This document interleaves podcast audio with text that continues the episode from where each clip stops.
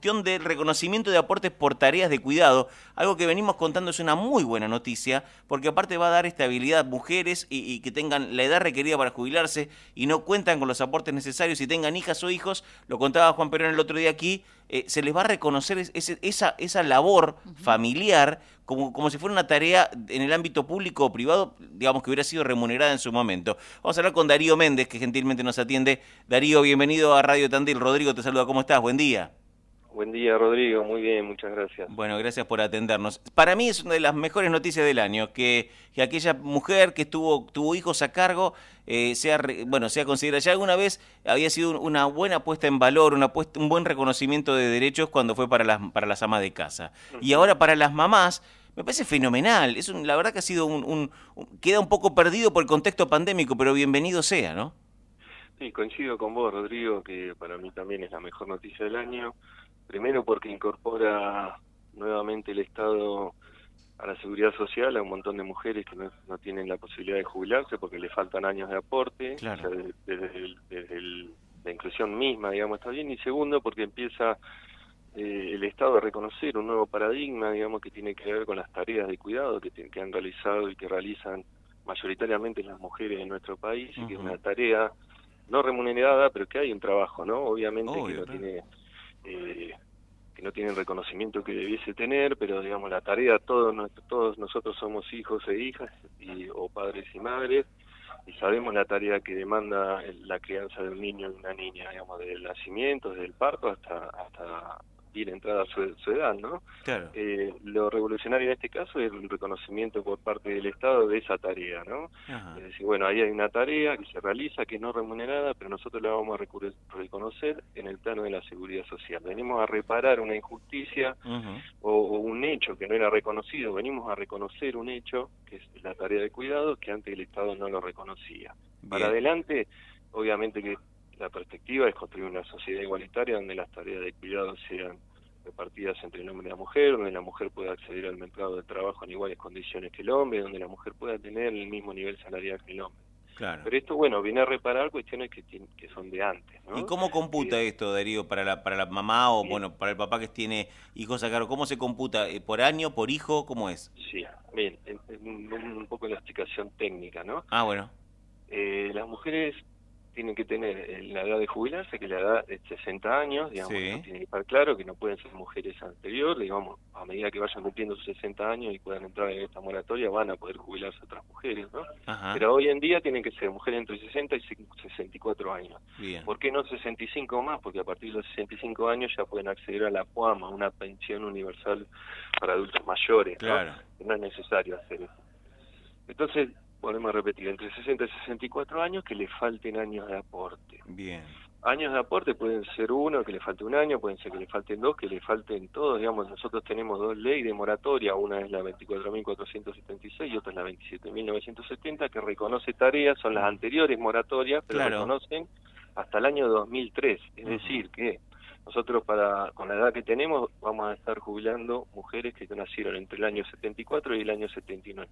Uh cuando entran en esa moratoria, que es la 26970, se les reconocen hasta 29 años, ¿no? ¿Por qué? Porque es hasta el año, la persona que nació en el año 74 hasta el año 2003 tiene la posibilidad de reconocimiento 29 años. La persona que nació en el 79, que es el máximo, digamos, se le reconocen 24 años. Esas personas no pueden acceder porque necesitan los 30 años de aporte. Entonces, ¿cómo resolvió el Estado? Con el reconocimiento de un año por cada hijo o hijo que haya nacido dos años por cada hijo o hija que haya sido adoptado, un plus de un año por hijo o hija con discapacidad y un plus de dos años por hijo o hija que haya tenido al mínimo 12 meses la prestación de la asignación universal por hijo. Eso le va a permitir completar los 30 años de aportes a toda esta generación que van entre los 62 y los 64 años. Claro.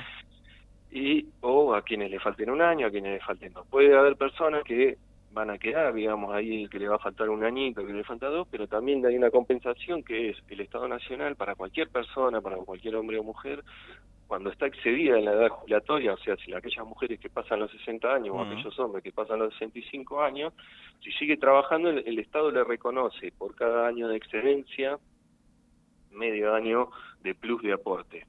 O sea que las mujeres que tienen 64 años ya con la ley actual, digamos, van a tener un reconocimiento de dos años. Entonces, digamos, hay muchos casos que van a permitir que 155 mil mujeres en el país puedan jubilarse a través de, este reconocimiento de tarea de cuidado y en particular en nuestra ciudad alrededor de 1.500 mujeres van a poder acceder. Esto va a ser a partir del 1 de agosto, van a estar disponibles los turnos para poder hacer orientación, para acomodar los papeles, para poder iniciar nuestra jubilación. ¿Qué les recomendamos nosotros hoy en día que hagan? Que entren a la página de ANSES, que es anses.gov.ar, entran con su DNI, con su nombre de CUIL, perdón, su clave de la seguridad social y ahí se fijan este, cuál es el vínculo, vínculo familiares que tienen cargado, es decir, si tienen cargado el vínculo con sus hijos e hijas. Claro. Nosotros, los trabajadores, los trabajadores y las trabajadoras en actividad, tenemos cargado todo eso para poder cobrar nuestro salario familiar, para cobrar nuestra asignación universal.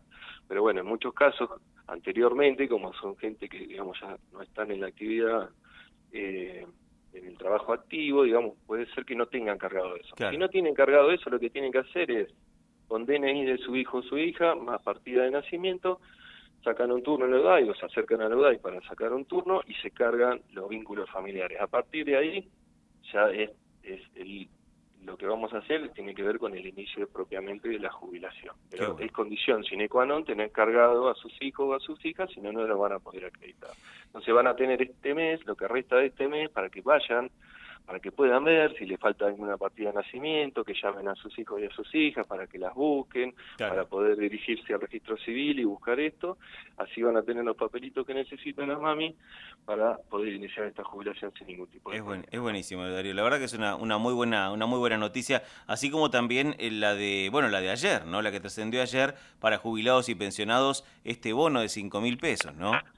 Sí, la verdad que sí, también estamos muy contentos. Nosotros, si bien entendemos y comprendemos y somos muy plenamente conscientes de que todavía falta muchísimo en la actualización de los haberes salariales de nuestros jubilados, jubiladas y pensionados, porque recordemos que entre el año 2017 y 2019, cuando se cambió la fórmula anterior, que la actualización de haberes, nuestros jubilados y jubiladas, el 80% de ellos perdieron 20% de poder adquisitivo. Nosotros el año pasado logramos empardar el nivel inflacionario y este año tenemos claramente la definición política de nuestro presidente Alberto Fernández de ir que nuestros salarios, los salarios de nuestros jubilados y jubiladas le puedan ganar a la inflación. Como nosotros veníamos viendo que bueno, tenemos alto nivel inflacionario en, Argentina y es un tema que hay que resolver, digamos, no podemos esperar a eso, entonces el, el presidente tomó la determinación, a propuesta de nuestra directora ejecutiva Fernanda Radeta, de otorgar un nuevo bono que lleve la jubilación mínima a partir del mes que viene a 28 mil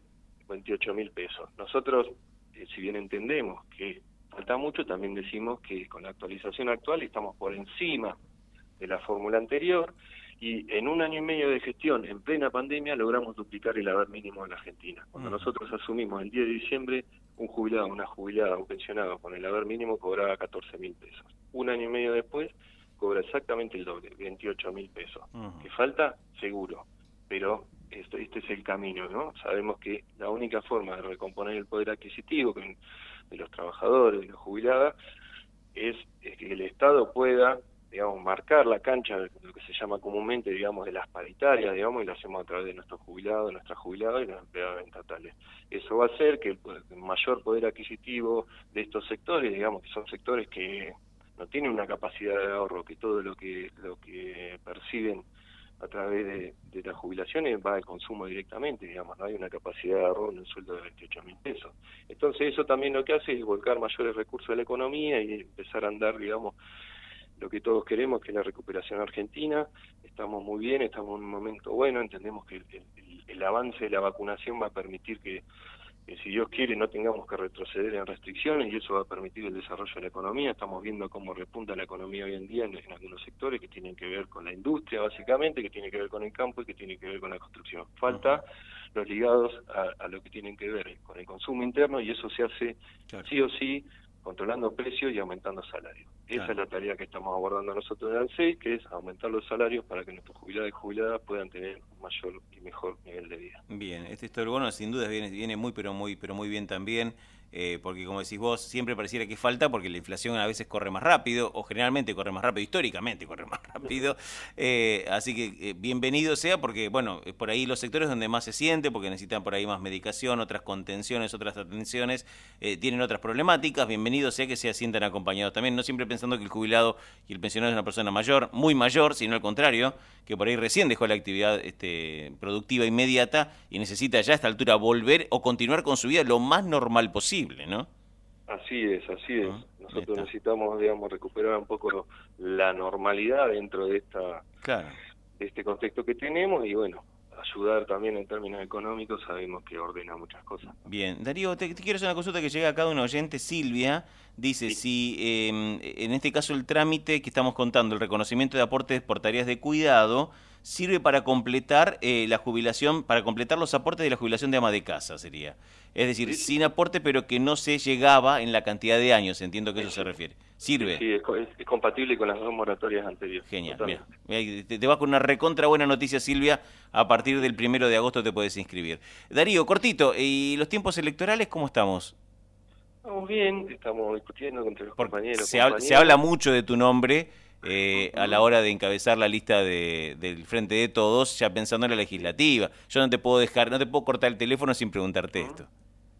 Y, la verdad que sí, tengo una propuesta, de hecho, por básicamente por Rogelio, quien, quien conduce el espacio político del Frente de Todos en Tandil.